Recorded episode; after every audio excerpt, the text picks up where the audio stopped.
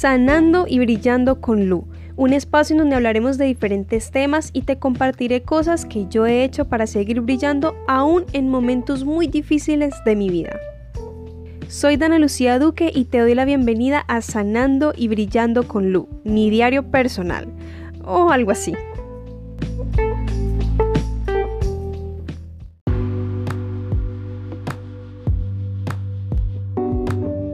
Hola, hola, bienvenidos y bienvenidas a un nuevo episodio de este podcast, el episodio número 14. Espero que estén teniendo unos días excelentes, navideños, ya casi se acaba el año y yo sé que son muchos sentimientos encontrados para muchas personas, para unos es la, el mes más feliz del mundo, para otros es el más nostálgico, para otros el más triste, pero bueno, siempre agradecidos de que tenemos vida, de que estamos acá y que así sea una persona, por lo menos tenemos a alguien con quien compartir y quien disfrutar. Y precisamente como estamos en el último mes del año y prácticamente pisando el 2024, hoy quise hablar, como ya vieron en el título, de cosas a las que debemos renunciar en el 2024 un pequeño disclaimer, hay varias cosas de las que voy a mencionar ahora que ya se ha mencionado en episodios anteriores si han escuchado juiciositas y juiciositas el podcast, pero esa es la idea porque también es un récord de de cosas que hemos hablado desde septiembre hasta el día de hoy que es lo que ha durado el podcast. La primera cosa a la que sí o sí debemos renunciar para el próximo año es decir sí cuando quiero decir no. Yo ya especifiqué esto en, en otro episodio, creo que se fue, ay no me acuerdo cuál episodio fue, creo que es el aprender a vivir para mí, no para los demás. En ese episodio yo hablé de esto, de que siempre estamos como con esa presión de que si nos piden algo, si nos dicen algo, si nos ofrecen algo, decimos que sí, cuando en realidad queremos decir no. Y eso también evalúa mucho como nuestro carácter y nuestro respeto por nosotros mismos. Entonces cuando queremos decir no de una manera muy respetuosa, muy decente, podemos decir que no a las cosas que realmente queremos decir que no. O sea, no, no estamos en la obligación de decir que y así nos estamos respetando mucho a nosotros mismos y marcando límites. De esto se habla en todo lado, creo que en algún momento en el podcast también lo tuve que haber mencionado, pero sí o sí tenemos que renunciar a las relaciones tóxicas, relaciones de pareja, relaciones de amigos, relaciones en la familia, lo que sea, pero renunciar a las relaciones tóxicas. Yo en un episodio hablé de que si es una persona que de verdad tú quieres tener en tu vida, trata como de solucionar, como de sentarte a dialogar con esa persona, no pelear, hablar, dialogar, comunicar con esa persona todo lo que sientes, todo lo que, no sé, todo lo que te hace mal, lo que sientes que esa persona te está haciendo o tú le estás haciendo a ella, porque una relación tóxica a veces no es solamente el otro me hace mal, el otro me hace mal, el otro me hace mal, sino que uno también puede ser una persona tóxica en una relación. Entonces llegar a acuerdos, dialogar, si es una persona que de verdad tú quieres tener en tu vida y sientes que como esa persona te quiere, puede cambiar esas cosas que a ti te incomodan. Pero si son personas que en sí ya son tóxicas, no solo contigo, sino en general, y tú ves que no te va a aportar nada si tú dialogues, comuniques, hables, lo que sea, entonces sí es muy importante marcar distancia. Si es una persona que no es cercana como a tu círculo social o familiar, pues hacerla a un lado de tu vida 100% porque a estas alturas no estamos para estar rodeados de personas que no nos hacen bien, pero si saben que no puedes eliminar al 100% de tu, de tu círculo, pues entonces como marcar ciertas distancias, no confiar tanto en esa persona, tener en cuenta de que es una persona tóxica y una persona tóxica uno no puede estar contándole todas sus cosas, que se dé cuenta de todo lo que pasa en tu vida o cosas así, como marcar ciertas distancias y no traerla tan cercana a ti como antes. Todas estas cosas que les estoy compartiendo en este episodio son de videos de una youtuber que se llama Nancy Loaiza. Ustedes ya saben que he hablado de ella bastante porque la admiro, me encanta su contenido, me encanta su personalidad, lo que habla, lo que transmite, todo. Y por eso quise como traer estas cosas inspiradas en como videos que ella ha hecho y cosas que ella dice que, ajá, que ella ha renunciado, que ella ha experimentado, en fin, lo que sea. Y esta en particular nunca la había mencionado en el podcast, pero sí lo empecé a hacer porque de verdad sí siento un cambio y es renunciar a consumir contenido que no le haga bien a tu mente yo creo que de alguna manera, o no sé si está la palabra adecuada, pero somos un poquito masoquistas, porque no sé, en TikTok, en Instagram, en YouTube, en Facebook, lo que sea, nos encanta ver a veces contenido que o es muy triste, muy depresivo, o que nos hace mal, o no solamente eso, sino perfiles de otras personas que nos generan como no sé si envidia, pero sí es como que, ay, esta persona sí puede, sí puede, pero no es como en, plan de inspirarnos, sino como de, ah, pucha, yo también quiero, pero no sé qué, pero al final no hacemos nada como para hacerlo, entonces como que nos da rabia, entre comillas, que esa persona pueda y nosotros no, pero tampoco hacemos nada, y es un, curso, un círculo vicioso, pero sí como perfiles de otras personas que nos hace sentir mal, o en el caso de las mujeres, no, pero es que esta vieja tiene un cuerpo súper lindo y yo no, y no sé qué, o esta tiene mucha plata y yo no, y como cosas así que no nos hace bien. O sea, no nos hace bien estar todo el día viendo TikToks O sea, pues el algoritmo obviamente nos va a mostrar uno que otro, pero pues ya es cuestión de nosotros y todo el tiempo vamos a estar pegados solamente viendo eso. Siempre decimos que uno entra a TikTok para evadir los problemas y los encontramos pero con humor, pero a veces no es en tan humor y no sé si se los toma en serio, entonces como que evaluar muy bien el contenido que estamos consumiendo en redes sociales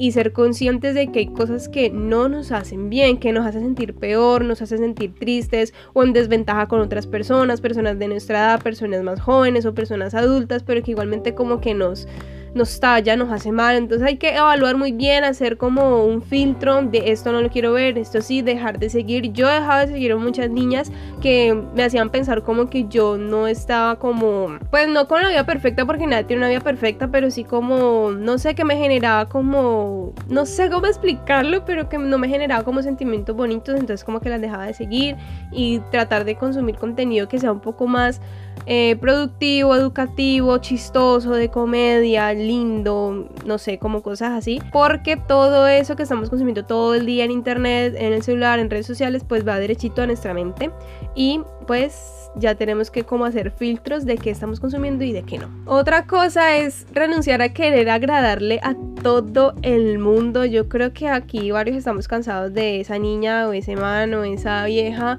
que siempre está como que no le puede caer mal a nadie. O sea, siempre tiene que caer bien y si no le cae bien a alguien se frustra y como así, yo quiero caer bien. Ay, no. o si nosotros somos esas personas, pues tratar como de entender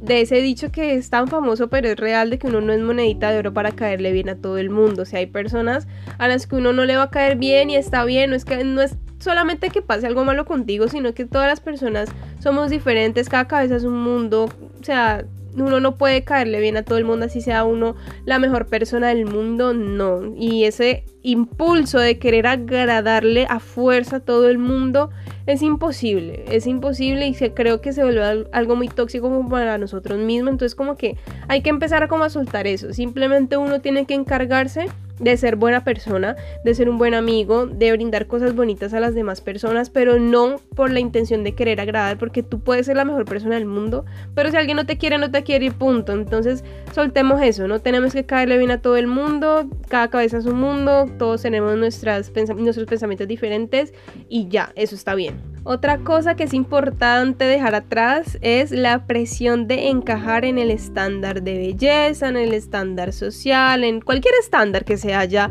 em, dejado como en la sociedad. Ya estamos en 2023, casi 2024, siglo XXI. Yo creo que ya hoy en día el 90, 60, 90 ya, chao. Ya hoy en día el hombre que tiene que ser el que responde por la casa y la mujer que se queda em, de ama de casa ya. Eso es para quien lo elija, más no porque sea una obligación. Una mujer que se quede en su casa, que de verdad lo quiera hacer, está perfecto. Pero si una mujer que no lo quiera hacer y quiera salir a trabajar o a estudiar o lo que sea, también lo puede hacer. Porque van a decir como que, ay, no, pero Dana, ya hay muchas mujeres que estudian y trabajan. Sí, pero todavía falta mucho y sobre todo en Latinoamérica. Y lo mismo con el estándar de belleza, como que ya, o sea, el, cuerpo perfecto no existe, el, el hombre así súper alto, acuerpado, divino, tampoco tiene que ser siempre así, ya, o sea, debemos soltar eso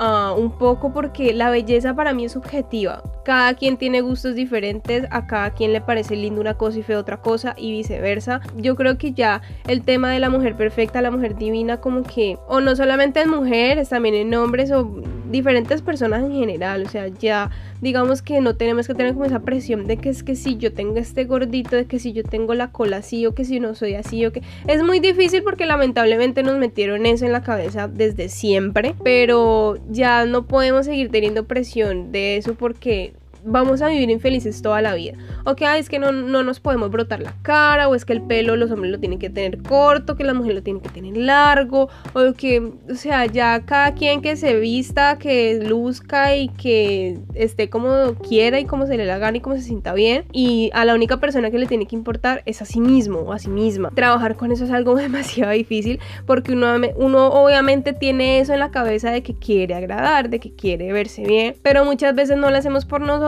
mismos, sino que lo hacemos por los demás, porque van a decir de nosotros, porque no sé qué o porque no sé cuánto. Entonces, no, esa presión ya de encajar en cualquier estándar, no solamente el de belleza, sino en general en cualquier estándar, es que yo tengo que hacer esto porque es el deber ser, es que yo me tengo que casar porque es el deber ser, es que yo tengo que tener hijos porque eso es lo que todo mundo hace, ¿no? O sea, es evaluar, yo de verdad me quiero casar, yo de verdad quiero tener hijos, yo de verdad quiero hacer una carrera, yo de verdad me quiero quedar en casa, es evaluar todo eso, lo que de verdad queremos y cómo vamos a hacer para conseguir lo que en realidad queremos, pero no hacer las cosas porque nuestros papás nos lo dijeron, porque es que así se ha funcionado el mundo todo, siempre no, sino hacer las cosas porque de verdad nos nacen y queremos. Probablemente ya están cansados de que hable de lo mismo, pero renunciar al diálogo interno negativo Qué cosa tan poderosa, de verdad, qué cosa tan poderosa cuando uno se deja de hablar mal o por lo menos es consciente de cuando uno lo hace. Yo creo que ya que uno nunca más se vuelve a decir algo feo a sí mismo, no es que sea imposible, pero sí es muy difícil. Pero entonces ser un poquito más consciente, como que, ay, yo tan tonta, ay, no, no, no, yo, pero yo, ¿por qué me estoy tratando así? O yo, ¿por qué es que soy tan bruta? Ay, no, no, no, no, no, pero yo, ¿por qué estoy diciendo eso? Es evaluar, ser conscientes porque el diálogo interno tiene un poder demasiado grande en nuestros pensamientos, nuestros sentimientos, nuestra personalidad, en todo eso. Entonces ahora conociendo ese poder que tiene el diálogo interno sobre nosotros mismos, se imaginan que empezáramos a hablarnos más bonito o por lo menos ser consciente cuando nos estamos hablando mal. O sea, eso tiene un poder gigante y creo que eso cambia mucho como la percepción que uno tiene sobre uno mismo, empieza como a cultivar un poco más el autoestima, el amor propio y todas esas cosas como que uno se empieza a valorar uno mismo. Entonces, y eso automáticamente todo el mundo también lo empieza a ver y es, eso es muy bonito, es de las mejores cosas que uno puede hacer por uno mismo, hablando de cosas muy internas, mejorar ese diálogo importantísimo, importantísimo renunciar a las quejas. Yo siempre he dicho que hay una delgada línea entre desahogarse y quejarse. Y una está bien y la otra a veces no tanto. Si tú me llamas y me, o me escribes y me dices como que, ay, quiero desahogarme contigo, me está pasando esto, esto, esto, esto Obviamente yo te voy a escuchar y te voy a aconsejar si puedo o voy a hacer algo para que te rías, no sé, pero algo por lo menos decirte que ahí estoy. Pero uno nota, bueno, yo por lo menos noto cuando alguien se está quejando, cuando todo el tiempo sí como con esa energía pesada, hablando de sus problemas, no desahogándose, sino con una energía pesada. Es que estoy, no sé, o sea, no sé cómo explicarlo en palabras o cómo ponerlo en ejemplo, pero sí es un error que a veces cometemos, sí, porque no, no solamente es, hay uno que otro, no, todos hemos caído en eso. Y yo he aprendido que entre más uno se queja, más cosas negativas llegan. Yo sí tengo muy claro de que el positivismo tóxico no está bien, yo fui así, ya lo estoy cambiando y creo que en un episodio podemos hablar de eso, del positivismo tóxico, pero hoy en día me he dado cuenta de que entre más pensamientos y cosas negativas uno siembre, eso es lo que uno va a cosechar. Entonces como que la queja llama negatividad y ser como siempre como tan negativo, yo me acuerdo que Dani me decía eso creo que el año pasado, no me acuerdo, pero es como que, Dan, a mí me estresa la gente que todo el tiempo es negativa, que todo el tiempo ve todo oscuro y no, pues uno tiene sus problemas, uno de vez en cuando se desahoga y uno dice, pucha, estoy mamado de, de, todo esto, pero ya, o sea, como tratar de ver como, bueno, cómo soluciono, verle bonito, como que no todo está mal. Uno no puede tapar el sol con un dedo, uno no puede ocultar sus problemas, hacer de cuenta como que no pasan, no, porque uno sí tiene que ser realista y aceptar, pero quejarnos todo el tiempo, eso lo único que va a llamar es más cosas malas. Así que como que, bueno, me está pasando esto, ¿cómo lo soluciono? ¿No tiene solución? Bueno, voy a esperar a ver qué pasa, confiar en Dios, si quiero llorar un rato voy a llorar, todo un día si quiero me voy, me deprimo y me acuesto todo el día en la cama, pero al otro día es como, bueno, voy a solucionar o si no lo puedo solucionar, entonces ¿qué hago para sentirme mejor? Y ya, o sea, no estar quejándonos todo el tiempo porque sí, la verdad, el poder de la mente y de las palabras sí es, es muy grande. La verdad, este año fue que me di cuenta demasiado de eso, demasiado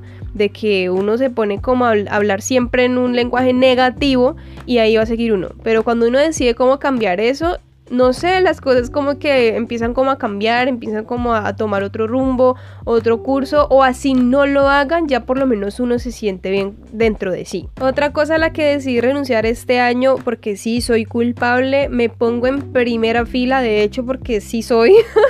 y es renunciar a compararnos con los demás. Ahí sí soy, sí soy, sí soy. Literal, yo soy una persona que siempre se compara con los demás con otras niñas o con otras personas de mi edad o personas a las que les gusta lo mismo que a mí o siempre, siempre o las personas con las que me gradué o las personas con las que estudié en el primer colegio, como que siempre me estoy comparando, sobre todo en la parte como profesional, laboral, académica, siempre me estoy me estuve comparando, como de que es que yo tengo la misma edad que él o que ella y ella ya lleva como tres años en la universidad y yo ni siquiera sé qué quiero hacer y yo no sé qué y yo no sé cuál, ay, pero esa persona ya se graduó, ay, pero esa persona también le gusta esto y ya por donde va y yo ni siquiera he empezado. Y siempre esa comparación y en mujeres también de que esa niña es más linda que yo o yo no sé qué, o yo no sé cuánto, mire ya todo lo que logra, pero yo no, y, siempre, la verdad, no, ay, yo creo que es la primera vez que lo digo así como tan abiertamente,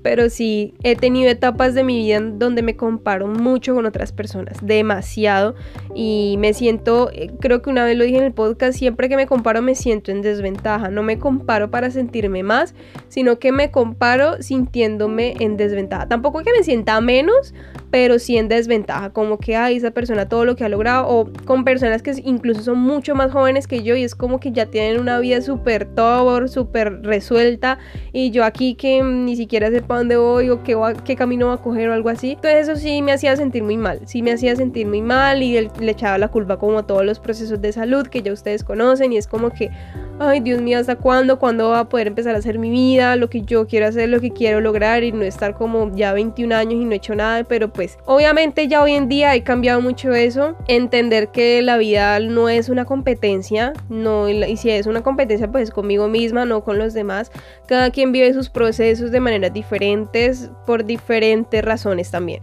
o sea, todo es diferente para cada persona valga la redundancia y como tres veces diferente, pero pues es la verdad. Entonces ya he aprendido de que ya, o sea, ninguna persona es más que yo si tiene 30 mil títulos y yo no tengo ninguno. Yo vivo mi vida, vivo mis procesos y también me he dado cuenta de que a pesar de que no he hecho lo que quiero, sí he hecho muchas cosas. Cosas que para mí son importantes. O sea, a mí no me importa si la otra persona dice como que, ay, no, pero eso no me interesa. Entonces, que si son cosas pequeñas, son cosas grandes, ya eso queda como a mi criterio personal porque yo soy la que la he hecho, yo soy la que he invertido tiempo en cosas que me gustan independientemente de si me dan un título o me dan plata porque en la vida no todo se rige a eso. Entonces ya he como aprendido de que yo no me tengo que comparar con nadie más. Y esa es como la invitación. Nadie es comparable con nadie. O sea, si te vas a comparar con alguien, compárate contigo mismo. Ya, fin. ¿Cómo eres hoy a cómo eras el año pasado y cómo quieres ser el próximo año? Y ya, esa es la única competencia como que uno tiene consigo mismo.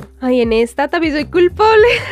no, yo creo que en todas. Yo creo que en todas puedo ser, pues todas somos culpables en todas, pero pues esta sí me ha afectado bastante y es el desorden. Tengo que renunciar al desorden. Si yo soy desorganizada, yo cojo una cosa y para coger una cosa tengo que desorganizar mil. Pero ya también lo estoy trabajando. Porque siempre iba a las carreras, siempre ando cogida de la tarde, siempre me llego tarde a todo pero ya lo estoy cambiando y es como que entonces me va a tomar el tiempo de hacer las cosas con calma, dejar todo organizado, pues un ejemplo, pues cuando voy a salir y dejar todo bien y me voy, ¿sí? Y llego a tiempo.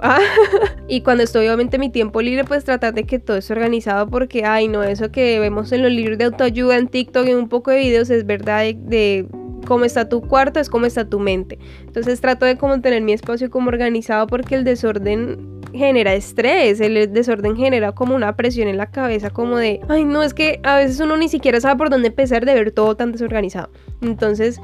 sí sacar el tiempito, tener todo ordenado, no solamente como el espacio físico, sino también, no sé, el celular, eliminar cosas que uno no debería tener allí, organizar muchas cosas, el tiempo es que necesito hacer esto tal día, tal otro día, que si tengo que hacer eso, que si tengo que hacer lo otro, tengo que hacer una vuelta, tengo que salir, ser un poquito más organizados con los espacios, con los tiempos, con el celular, con todo. Y sí, hay que renunciar al desorden, de verdad. Y que eso sea un propósito para el próximo año. La penúltima, la verdad, ni siquiera sé cuántas llevo, pero pues la penúltima cosa de la que voy a hablar, de la que tenemos que renunciar, es renunciar a renunciar cuando algo no sale como se espera. Como así? No entendidan a renunciar a renunciar. Sí, esto lo hablamos en el episodio número 2, si mal no estoy, de que, no sé, estamos como con la idea del perfeccionismo, que eso es otra cosa a la que también debemos renunciar porque la perfección no existe. Y es que si algo no sale como yo espero o como yo quiero que salga, yo lo dejo a un lado. Y no le doy como el espacio, como el tiempo de que ese algo evolucione y como el tiempo de decir como que bueno, ahorita no me está saliendo, pero le voy a seguir haciendo y le voy a seguir metiendo esfuerzo o dinero, lo que sea, hasta que se dé. O sea, no renunciar a la primera porque yo digo que uno renuncia a la primera y es como dónde está la constancia, dónde está la perseverancia, dónde están como las ganas de que ese algo, lo que sea, se dé. Entonces hay que tener un poquito más de confianza en uno mismo, en, en, lo que uno está haciendo y no solo confianza, sino esfuerzo, como esa, esa chispita de voy a darle hasta que, hasta que esto resulta, hasta que esto se dé, como decimos. Entonces sí, hay que renunciar a renunciar cuando algo no sale como se espera. Y la última, que yo lo puse en una historia del, del Instagram del podcast, pero pues ya hace semanas, un mes, no me acuerdo, lo he hablado en terapia también, y es como renunciar a esa presión de ser 100% coherente. Yo tengo mi problema con esto. Porque siempre decimos como que, ay, nada mejor que una persona que diga y haga lo mismo, que no sé qué, que no sé cuánto. Y sí, pero no. Yo soy una de las personas que dice que para todo hay un límite. Todo tiene un límite.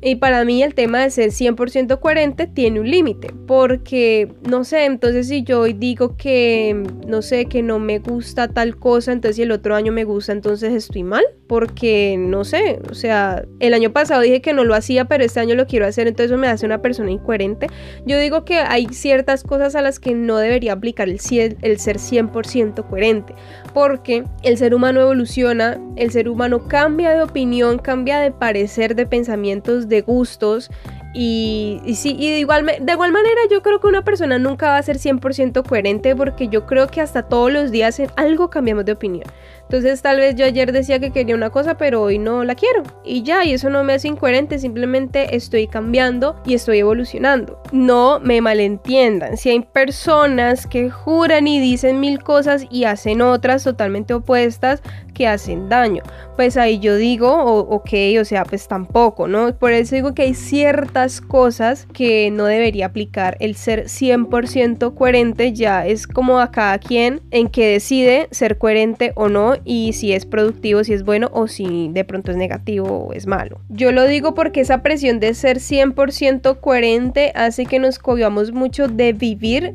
y de ser lo que de verdad queremos ser o como de verdad queremos vivir. Sí, porque estamos como, ay no, pero es que yo ayer dije esto y si hoy hago lo otro, entonces la gente va a decir, como siempre nosotros pensando en lo que la gente va a decir, entonces como que no, hay que soltar eso y uno es el, el único responsable de lo que uno quiere, lo que uno hace, lo que uno le gusta. Entonces hay que respetar mucho eso y siempre evaluando de que lo que uno haga, diga o piense pues sea algo positivo, o sea, algo que aporte a nosotros o a las demás personas. Si nos ponemos como propósito renunciar a todas estas cosas en el 2024, creo que podemos alcanzar una versión muy bonita de cada uno y sentirnos muy bien con nosotros mismos, ya que esa relación con uno mismo es la más importante que uno debe cultivar, la que uno tiene que darle amor, a la que uno tiene que darle demasiada, demasiada importancia, porque al final somos nosotros con nosotros, no con nadie más. Y así podremos sanar muchas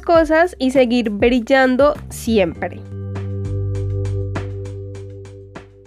Espero que les haya gustado muchísimo este episodio. Si es así, me gustaría que comentaran aquí abajito en la cajita de Spotify qué les pareció, si les gustó, qué les gustaría escuchar y que lo compartan en sus redes sociales, con su familia, con sus amigos y así poder llegar a muchas más personas. No te olvides de rankear este podcast con 5 estrellas que nos volvemos a escuchar el próximo miércoles, que puedes encontrar este podcast en Instagram como arroba sanando y brillando con Lu y que a mí puedes encontrarme en Instagram y en TikTok como arroba Dana Lucía Duque. Dana con doble N. Bye bye.